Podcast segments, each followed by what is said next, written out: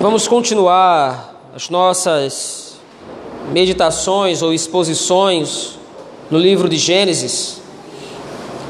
Peço que você abra aquele livro no capítulo 33.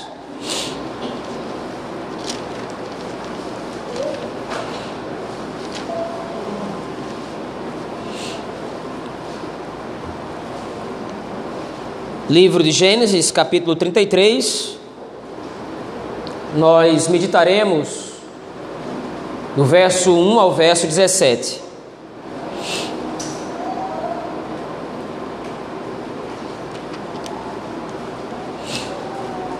Livro de Gênesis, capítulo 33, do versículo 1 ao versículo 17.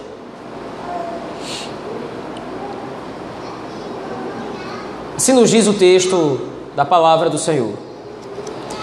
Levantando Jacó os olhos, viu que Esaú se aproximava, e com ele quatrocentos homens. Então passou os filhos a Lia, a Raquel e as duas servas.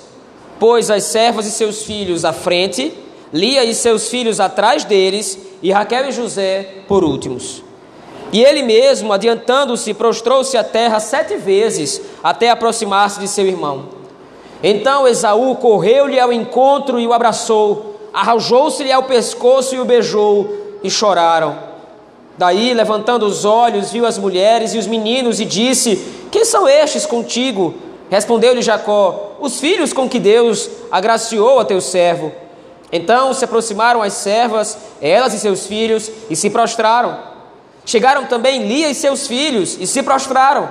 Por último, chegaram José e Raquel, e se prostraram. Perguntou Esaú: Qual é o teu propósito com todos esses bandos que encontrei? Respondeu Jacó: Para lograr mercê na presença de meu senhor. Então disse Esaú: Eu tenho muitos bens, meu irmão, guarda o que tens. Mas Jacó insistiu: Não recuses. Se logrei mercê diante de ti, peço-te que aceites o meu presente, porquanto vi o teu rosto, como se tivesse contemplado o semblante de Deus, e te agradaste de mim. Peço-te, pois, recebe o meu presente que eu trouxe porque Deus tem sido generoso para comigo e tenho fartura, e instou com ele até que o aceitou. Disse Esaú: Partamos e caminhemos, eu seguirei junto de ti. Porém Jacó lhe disse: Meu senhor, meu senhor sabe que estes meninos são tenros, e tenho comigo ovelhas e vacas de leite. Se forçadas a caminhar demais um dia só, ou um só dia, morrerão todos os rebanhos. Passe meu senhor adiante de seu servo, eu seguirei guiando-as pouco a pouco, no passo do gado que me vai à frente, e no passo dos meninos, até chegar meu senhor em Seir. Respondeu Esaú: Então permite que eu deixe contigo da gente que está comigo. Disse Jacó: Para quê? Basta que eu alcance mercê aos olhos de meu senhor. Assim voltou Esaú aquele dia para Seir, pelo caminho por onde viera. E Jacó partiu para Sucote, edificou para si uma casa e fez palhoças para o seu gado. Por isso o lugar se chamou Sucote. Amém, irmãos. Até aqui a leitura da palavra do Senhor. Vamos orar ao nosso Deus mais uma vez, pedindo que Ele nos ajude na meditação em Sua palavra. Oremos ao Senhor. Deus bondoso, nos colocamos diante de Tua presença, ó Pai, pedindo que o Senhor aclare para nós o texto sagrado.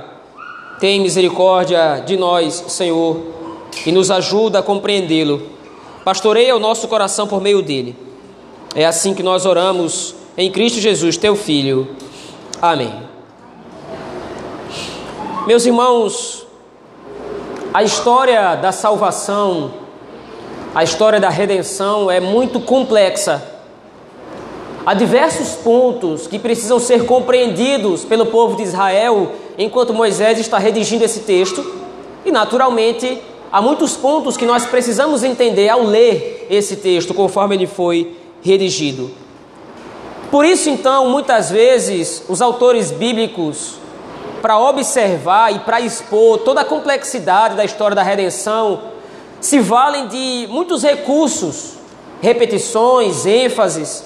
Nesse caso, existe um recurso em especial que nós já estamos acompanhando desde o capítulo 32, que torna esse texto ligado, conecta esse texto à história da salvação. A figura de Jacó e Esaú relembra bem ou nos traz à memória a vontade do Senhor em eleger o seu escolhido para a salvação, invertendo a ordem que era, na verdade, esperada pela cultura da época. Jacó é escolhido em detrimento de Esaú. Esaú é o primogênito, Esaú é o primeiro filho, Esaú é o filho mais forte, o filho mais evidente. Mas o Senhor usa essa história, a história dos dois irmãos, em primeiro lugar para demonstrar que o critério da salvação é a eleição soberana do Senhor. Deus não escolhe ninguém pela força do seu braço, pela sua riqueza, pela sua importância. Deus escolhe a quem ele quer para a salvação, como é o caso de Jacó. E também Deus não escolhe baseado em algum tipo de critério de mérito próprio, algum tipo de moralidade ou coisa do gênero, porque Jacó era longe ou estava longe de ser um candidato ideal para a salvação. Jacó era enganador, Jacó era astuto, era mentiroso, mas ainda assim é ele ou foi ele que o Senhor escolheu para salvar. Foi ele que o Senhor escolheu para transformar a sua vida, usando-o inclusive como referencial da obra da salvação. Por outro lado, Esaú é o banido. Esaú não participa da aliança da salvação. Esaú não recebe a bênção de Abraão, Esaú não recebe a bênção de seus pais. Esaú estava distante de Deus, estava distante do Senhor. Porém, nesse momento da história, existe uma aproximação entre Esaú e Deus, uma aproximação de personagens. Ao passo que Moisés vai trabalhando a narrativa, a intenção de Moisés é fazer com que, através da figura de Esaú, Deus seja representado. E a reconciliação de Jacó com seu irmão, então, representaria a reconciliação de Jacó com o próprio Deus, como havia sido adiantado no capítulo 32. Como os irmãos lembram bem, o contexto agora é de expectativa. No versículo 21 do capítulo 32, a narrativa é interrompida. Moisés vem narrando todo o processo através do qual Jacó está se preparando para se encontrar com seu irmão. Mas no versículo 21 há uma quebra no fluxo. A história agora passa a ser outra. O autor retrata a luta de Jacó com o homem, ou com o anjo, ou com o próprio Deus, como nós vimos no domingo passado. No versículo 1 do capítulo 33, então, essa narrativa, ou a narrativa da reconciliação, ela é retomada.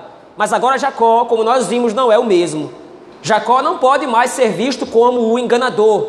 Jacó não pode mais ser visto agora como o astuto, como o trapaceiro. Jacó agora é visto como príncipe de Deus. Jacó encontrou-se com o Senhor e ficou evidente os seus planos, os planos de Deus de redimir o seu servo, representando aqui então os planos do Senhor em redimir o seu povo, mudando a sua história, redimindo os seus pecados.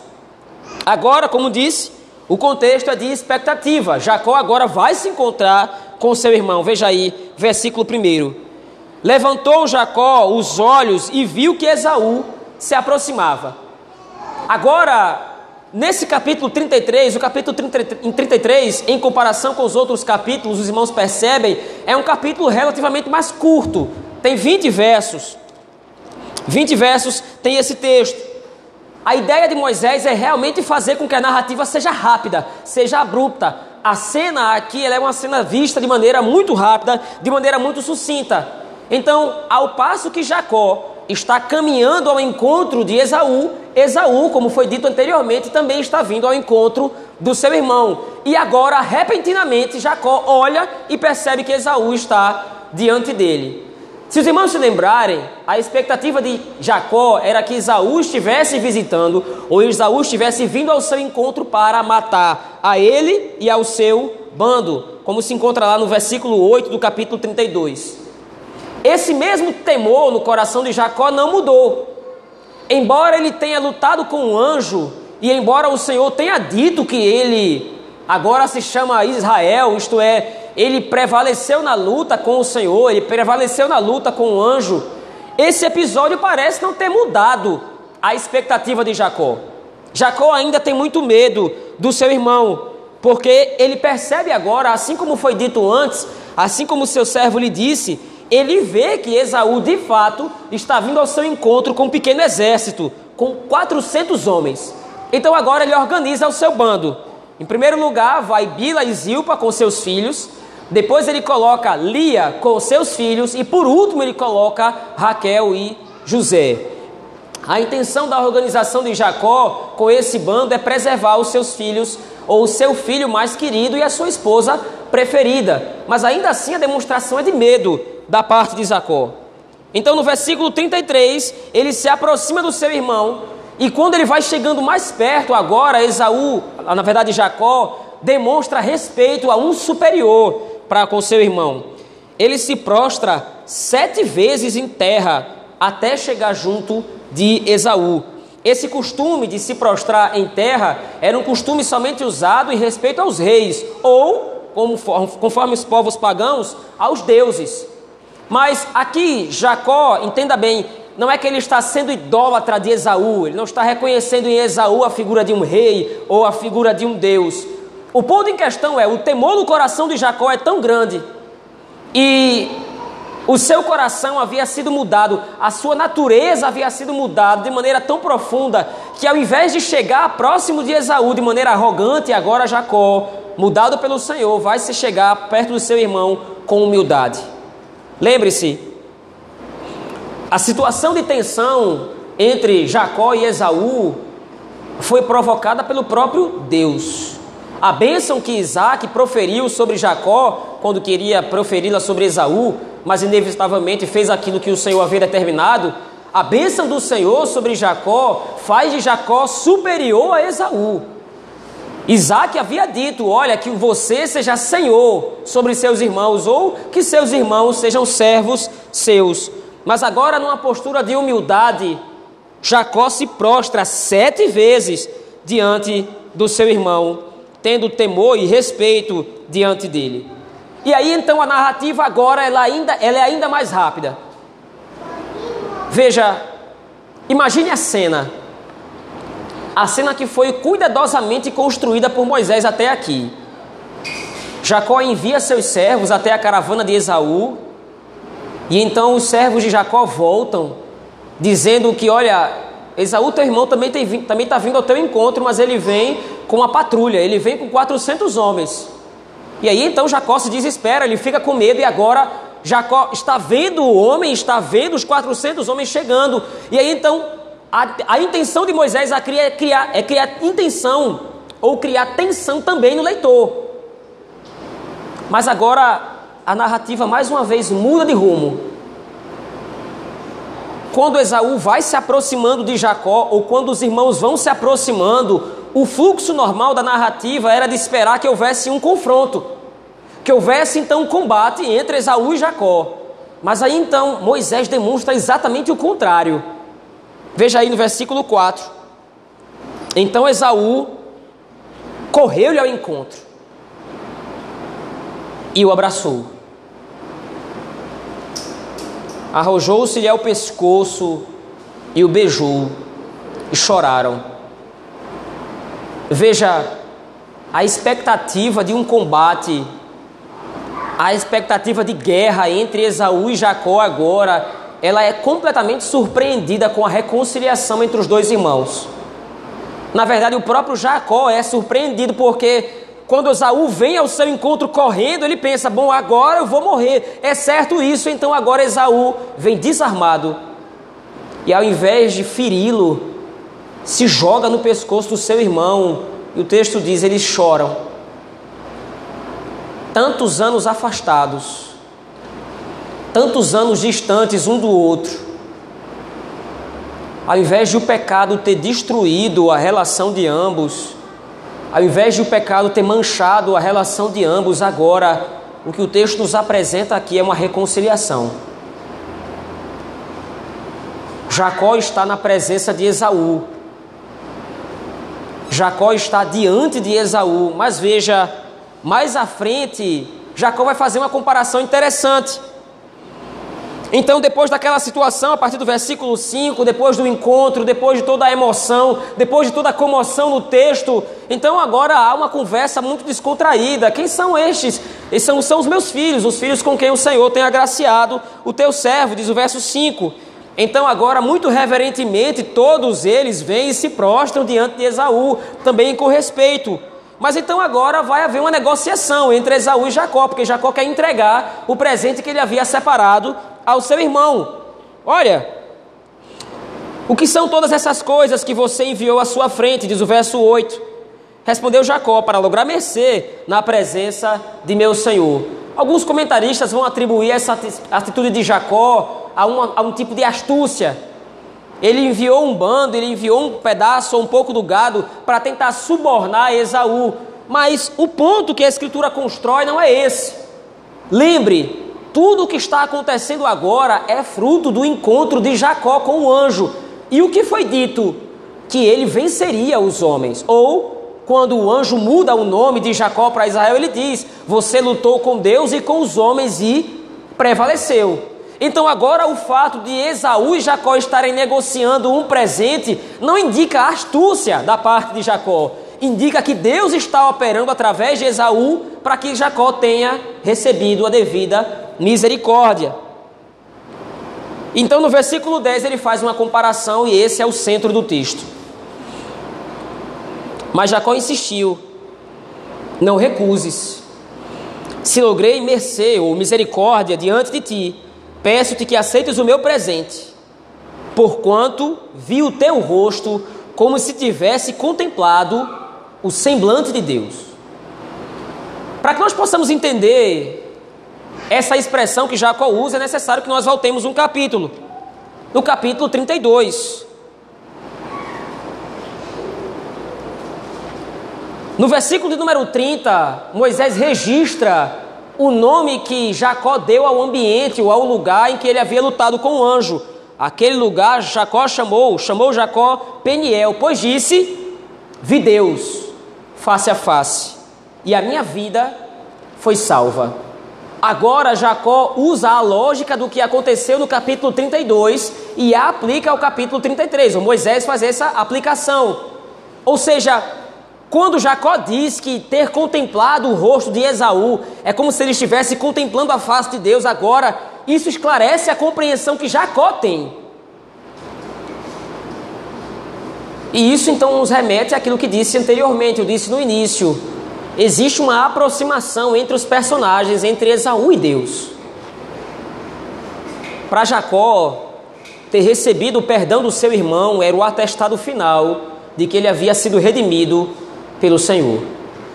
Para Jacó, agora estar diante de Esaú, tendo a sua vida poupada, porque veja, no capítulo 32 ele diz: Eu sou indigno das misericórdias do Senhor, eu sou indigno das tuas misericórdias. E agora, mesmo assim, mesmo sendo indigno, ele recebe a graça do perdão, ele recebe a graça da reconciliação. E agora ele está diante de Esaú, ou, noutras palavras, ele está diante do julgamento. Agora o seu pecado vai ser julgado. Agora aquilo que ele fez no passado vai ser trazido à luz mais uma vez. E agora a sua história vai de fato caminhar no desfecho final. Eu serei perdoado por Deus, a minha vida será salva por Deus, ou o meu pecado agora vai causar juízo e justiça sobre mim, porque eu sou faltoso diante do Senhor.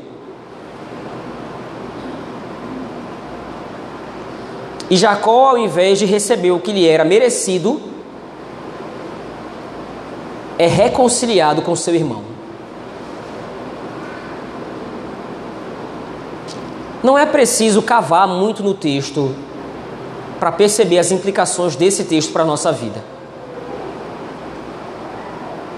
Veja, o pecado causou no nosso coração não somente as misérias que nós sofremos hoje, o pecado causou a completa e total separação entre nós e Deus.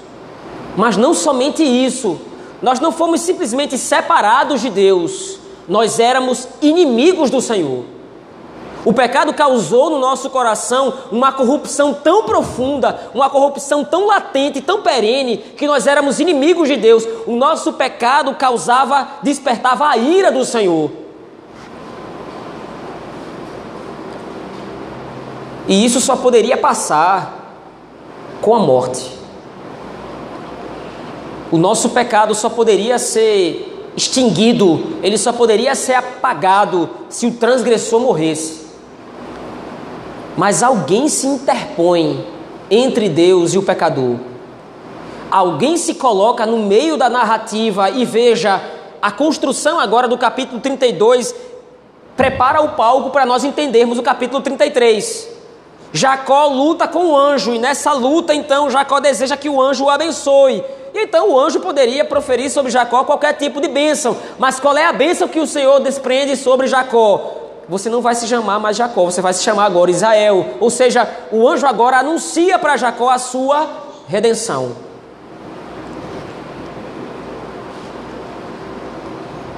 Assim como nós dissemos no domingo passado, nós não podemos nos comparar a Jacó no capítulo 32. Porque nós não poderíamos lutar com Deus e prevalecer. Nós não poderíamos lutar contra o Senhor. E aqui Jacó então tem um papel duplo. Ele ao mesmo tempo ele é um tipo de Cristo e uma referência do povo de Israel, porque ele luta com Deus e prevalece. Mas ele não é o próprio beneficiário, ele não é aquele que promove a sua redenção, ele é aquele que é beneficiário dela. E então, dessa forma, agora Jacó prefigura o povo de Deus, porque ao invés de nós lutarmos com Deus para receber dele alguma coisa, o que seria impossível, é Cristo quem luta com Deus no nosso lugar, para que nós pudéssemos obter a nossa redenção. Entenda, redenção aqui no capítulo 33 de Gênesis é reconciliação. É Cristo quem luta por nós com Deus. Cristo vem a esse mundo sem que ninguém o obrigasse. Cristo vem a esse mundo cumprir o seu ministério. Cristo vem cumprir, vem a esse mundo. E qual é o ministério de Cristo? Sofrimento. Nós acabamos de ler aqui o capítulo 27 de Mateus.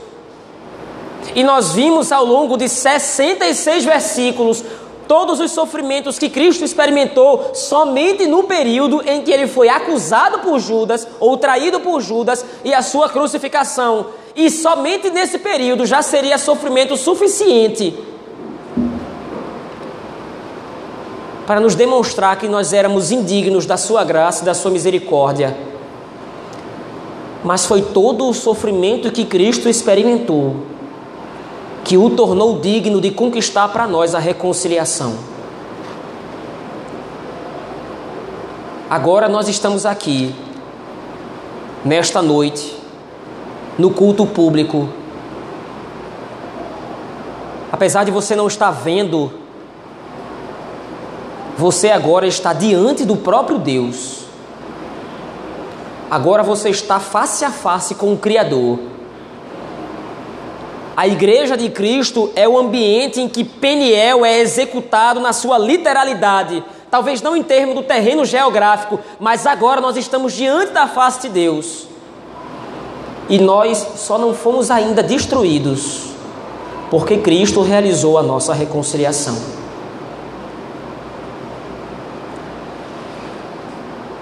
Jacó esperava ser destruído por Esaú, e ele sabia que isso era devido, então ele teme. Mas quando ele chega diante da presença de Esaú, o coração de Esaú foi aplacado pela providência do Senhor.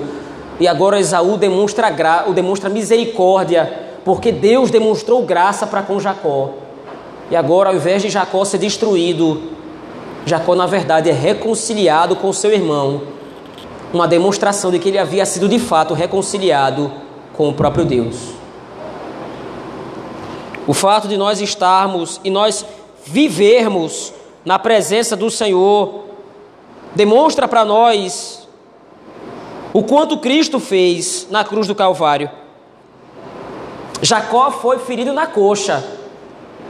Jacó teve a sua coxa deslocada para que o seu nome pudesse ser mudado.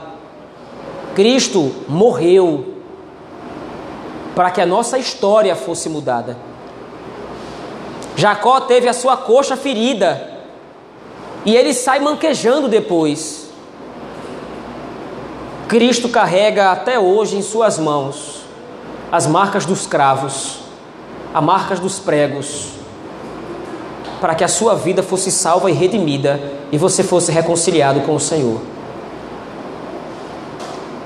Daqui a pouco nós estaremos diante da mesa do Senhor. Daqui a pouco nós comeremos aquilo que representa o corpo de Cristo. Corpo que, segundo o livro de Isaías, capítulo 53, foi esmagado e moído por causa das nossas transgressões.